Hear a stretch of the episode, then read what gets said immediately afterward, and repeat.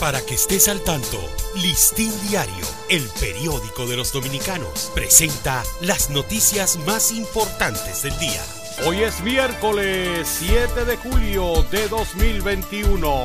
Macarrulla en Plaza A2 por juicios difamatorios en las redes. El ministro de la presidencia, Lisandro Macarrulla, emplazó a dos personas a que se retracten públicamente de lo que considera una campaña injuriosa en su contra, vertida a través de redes sociales. Una amplia expresión de defensa y apoyo a la honorabilidad del funcionario se ha sentido de altos funcionarios del gobierno, empresarios y a la ex vicepresidenta Margarita Cedeño. Cansado del toque de queda, Abinader anuncia hoy la desescalada. Desde hoy miércoles entra en funcionamiento una nueva etapa del toque de queda que se ha mantenido como la medida especial más constante contra el avance del nuevo coronavirus. Con que el precio de los combustibles, el presidente Luis Luis Abinader dio a conocer ayer una serie de medidas tendentes a amortiguar las alzas de los precios de los productos de primera necesidad y de la industria de la construcción,